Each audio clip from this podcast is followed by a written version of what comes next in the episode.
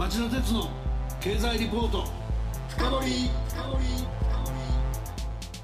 皆さんこんばんは。番組アンカー経済ジャーナリストの町田鉄です。皆さんこんばんは。番組アシスタントの杉浦舞です。さて今夜の町田鉄の経済リポート深掘りは狭まる金融緩和手段日銀に残された選択肢とは？と題してお伝えしますゲストはおなじみ日本経済研究センターの宮崎隆副主任研究員です。宮崎さんこんばんは。こんばんは、えー、今夜はご出演ありがとうございます。一つよろしくお願いします。よろしくお願いします、えー、では杉浦さんまず宮崎さんのプロフィールをご紹介してください。はい宮崎さんは2014年3月に神戸大学大学院経済学研究科で博士後期課程を修了。2015年5月日本経済研究センター研究本部に研究員として入社され2016年5月から現職を務めておられます。はいあのリスナーの皆さんもご存知のように日銀は、えー、先週火曜日1月21日の金融政策決定会合で大規模な金融緩和策の現状維持を決めました。えー、市場では7年も続く金融緩和策の弊害を懸念して打ち止めにすべきだという議論もあれば逆に昨年10月の消費増税に伴う景気の減速に備えてもう一段の深掘りをすべきだという向きもありまさに賛否両論という状況になっています。ところが、えー、今日紹介する宮崎さんのレポートはある意味で技術的な制約限界があって実は、えー、大胆な金融緩和の選択肢は狭まっており金融緩和そのものが終わりの始まりに来てるんじゃないかとも読める内容になっています。あの市場で行われている議論はナンセンスだっていうことにもなりかねないので、えー、関心持たざるを得ない話だと思いませんか？杉浦さん。そうですね。確かに気になるお話ですね。CM の後町田さんにじっくりインタビューしてもらいましょう。この番組はエネルギーを新しい時代へジェラがお送りします。こんばんは。ミスタージェラです。金曜23時。皆さんいかがお過ごしですか？え私ですか？私は今風力発電を行っています。どういうことかって？実は私ジェラは火力発電によって日本の電気の約3分の1を作っている会社なんです。でもそれだけではないんです。風力や太陽光発電といった再生可能エネルギーにも積極的に取り組んでいる会社でもあるんです。ここイギリスエセックス州はただいま14時。沖合にある48機の風車が北海の強い風を受け今まさに発電しています。強風の中大変ですねって。お気遣い恐れ入ります。でも風力発電にはとってもいい風なんですよ。そそれでは皆さんまたお会いしましょう。エネルギーを新しい時代へジェラがお送りしました。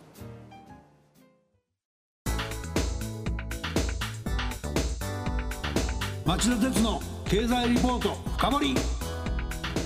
はい、えー、宮崎さん今夜はまず日銀が維持している大規模な金融緩和策とは一体どういうことなのか単に政策金利の誘導目標をマイナス金利にするだけでなく流動性を高めることも必要でいろんなことをやってますがそこにはどういう政策書が含まれているのかというお話とその方策がなぜどういうふうに限界に近づいているのかという解説を大掴みでまずお願いできますか。はい、質的緩和と量的緩和などとも言いますけれども、えー、大規模な金融緩和によってあの経済を刺激するルートといたしましては、えー、主に2つありまして、えー、金利を通じたチャンネルとマネーを通じたチャンネルこの2つがあります。金利を通じたチャンネルではご案内のように16年3月から金融機関が日銀に預けている当座預金の政策金利残高に対してマイナス金利が適用されています。他方マネーを通じたチャンネルではさまざまな資産を日銀が買い入れることで市場にマネーを大量に供給しているという状況でございます。その、えー、流動性の供給にあたってこれまで日銀は主に国債の買い入れ額を増額することでマネーを供給してきました、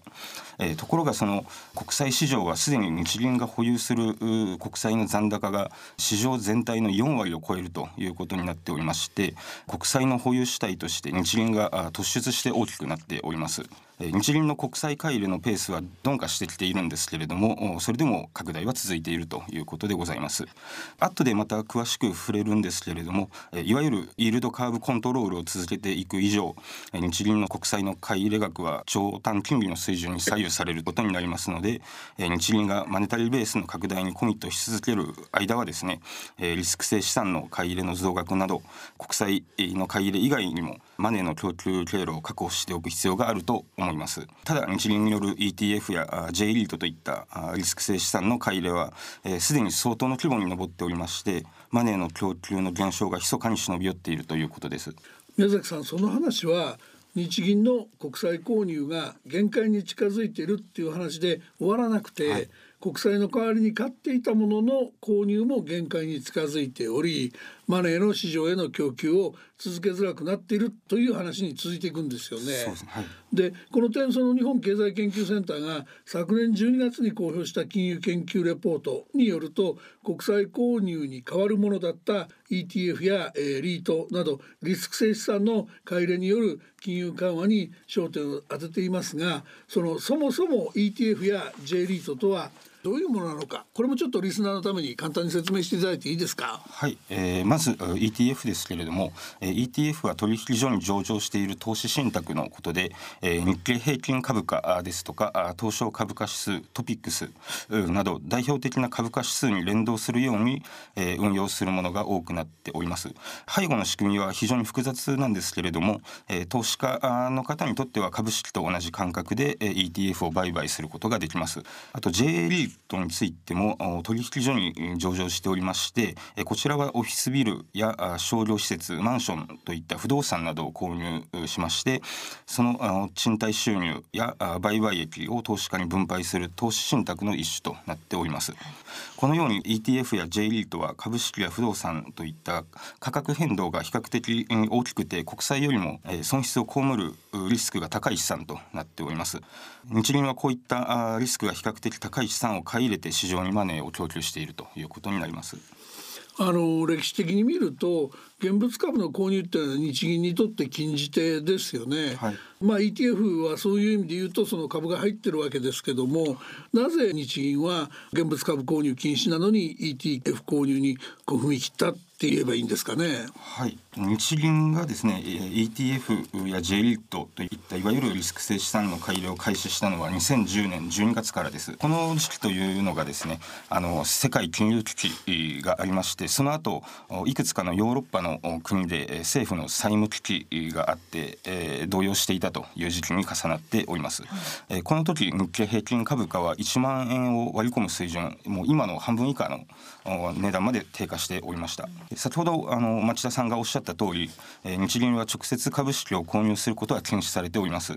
えそのため日銀は ETF を買うことで、え現物の株を間接的に購入保有し株式相場を下支えしようとしました。まああのピーク時には4万円近かった日経平均株価が1万円割り込めな水準まで来てたっていうことなんでまあ現物株は禁止だけど ETF ならいいだろうと多めに見られたってことですかね手こ入れもあるし、はい、そうですね。はい。あのー、まあ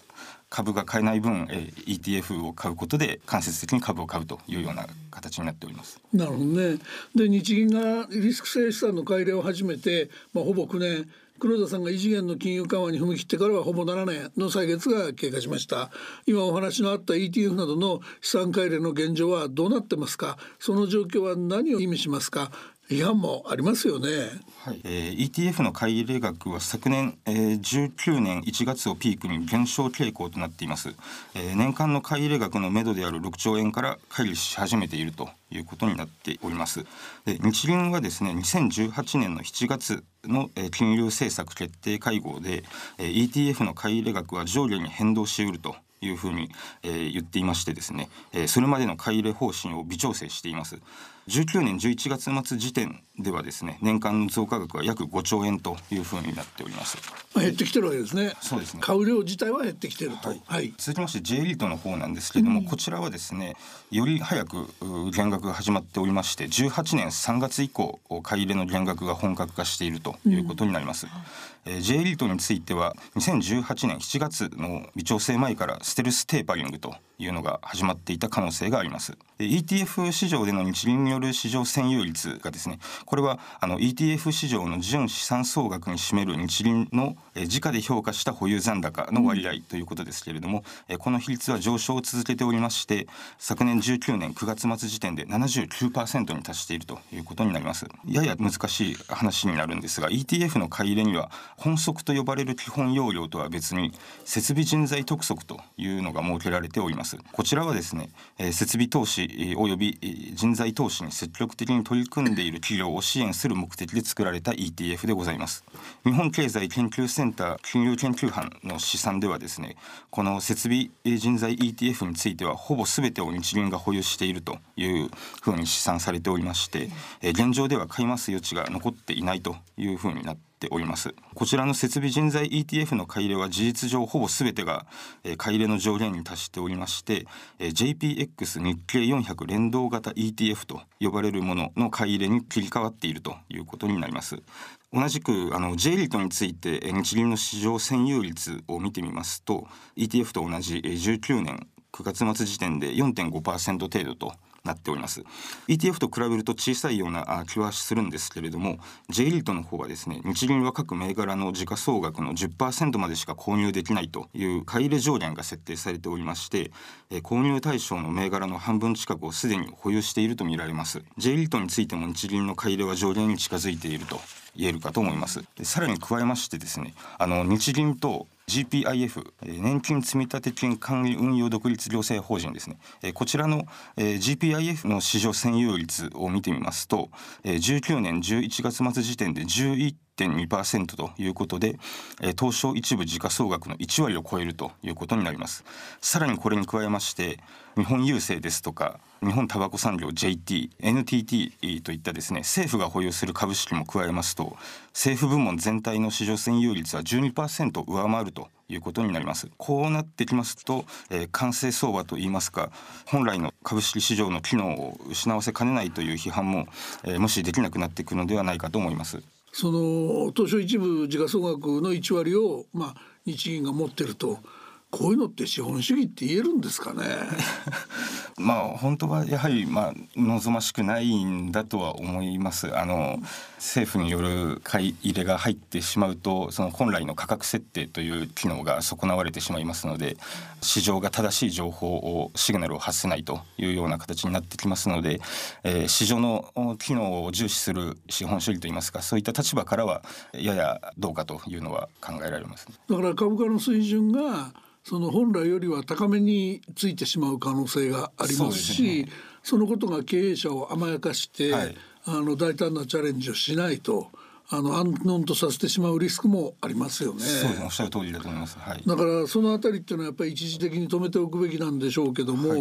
い、一方でいつかその金融政策を終えた時にですね、はい、この株式を売らなきゃいけないっていう議論もあり得るわけですよね。そうですね。これは今度は壮大な売り圧力になってきますよね。本当そうですね、えー、その時どうなるか、まあ、というのが、まあ、出口戦略というのは非常に難しくなってきますね。そうですね。あのちょっとお話戻しますけども先ほどあの宮崎さんステルステーパーリングっていう言葉を使われました、はい、これもちょっとあのリスナーにあの分かりやすく説明してあげてほしいんですが、はい、であの国債に続いて ETF と J リートも購入しにくくなってってると何が起きるのかそのステルステーパリングっていう話なのかあとその日銀の金融緩和手段そのものが迫っているっていう指摘もあるでしょうしそれでも金融緩和策を維持しようとすれば何が起きてくるのかそういうことができるのかっていうところまでお話しいただけるとありがたいんですが。はい先ほど申し上げたステルステーパリングというものなんですけれども、はい、これは政策変更を伴わない緩和縮小あるいは見えざる緩和縮小といった意味で使われている言葉でございます。明示的に買い入れ額の減額を日銀がアナウンスしたわけではないにもかかわらず日銀の買い入れ額が目標額を下回るといった時にですね使用されまして日銀が大規模な緩和政策の出口に向かっているのではないかといった観測が市場で浮上するというようなことになります、はい、続いてすで、にお話ししたようにですね日銀は ETF や J リートのほかにも国債も買い入れておりますで国債の買い入れの純額はですね、えー、2016年9月のイールドカーブコントロール長短金利操作付き、えー、量的質的金融緩和の導入以降減額が続いております。国際買い入れの年間増加額の目処は80兆円と設定されているんですけれども、えー、昨年19年11月には20兆円を割り込む水準まで減少しています、えー、この背景には満期を迎えた保有国債の償還が増加しているといったことがあります。その結果マネタリーベースあの日銀が直接世の中に供給するお金のことですけれどもマネタリーベースの増加額は減少基調にありまして、えー、マネタリーベース供給に占める ETF や J リートといったリスク性資産のウエイトが高まってきています。今のペースで国債買い入れの減額が続くと想定しますと遠からずマネタリーベースが減少に転じるという恐れがあります。えつまりあの量的な金融緩和が終わるということを意味しましてえ日銀が大規模緩和の下でえマネタリーベースの供給を続けるということでありましたら複数のマネー供給手段を確保する必要が出てきます、はい、日銀は19年12月19日の金融政策決定会合で ETF 貸付制度を導入すると発表しました。これは日銀が保有する ETF をマーケットメーカーと呼ばれる証券会社などに一時的に貸し出す制度でございましてこの ETF 貸付制度はマーケットメーカーの自由度が増すという点で ETF 市場の流動性の改善ですとか日銀の政策の自由度を高めることが期待されております。とはいえですね大胆な金融緩和を維持できるかを含めて今後の金融政策を正確に予測することはかなり難しいと困難と言わざるを得ません。日銀の黒田総裁は2% 2%の物価安定目標への、えー、モメンタムが損なわれる恐れが高まる場合には、えー、躊躇なく追加的な緩和措置を講じると繰り返しておりますけれども実際のところ取り得る選択肢は限られるのではないかと。考えております。最後にあの考えられる選択肢として、はい。えー、いくつか挙げてみたいんですけれども一つはマイナス金利の深掘りということです。マイナス金利の深掘りについては長期金利の誘導目標年限の短期化あるいはマイナス金利での資金供給といったものが考えられます。マイナス金利での資金供給というのはですね貸出支援基金等を通じてマイナス金利で金融機関が日銀から資金を借りられるようにするとえー、つまり資金の借り入れに補助金をつけるような枠組みということになりますけれどもこれが一つ考えられるかと思います。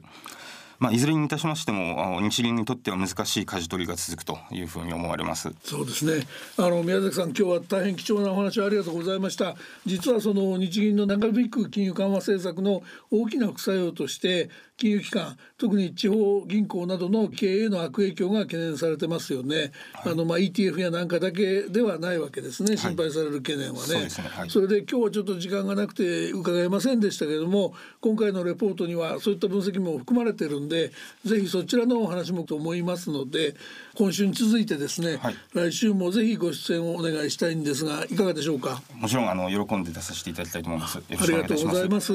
宮崎さん来週もよろしくお願いします。よろしくお願いします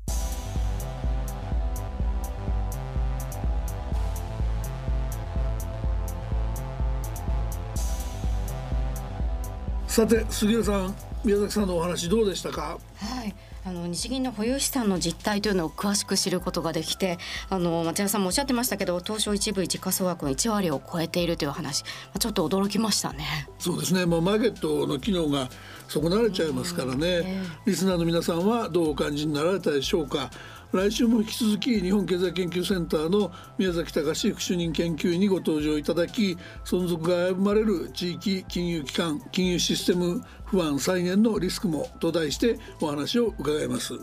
来週も金曜夕方4時の町田鉄の経済ニュースカウントダウンから3つの番組でお耳にかかりましょう。それでは皆さんまた来週。この番組はエネルギーを新しい時代へジェラがお送りしました。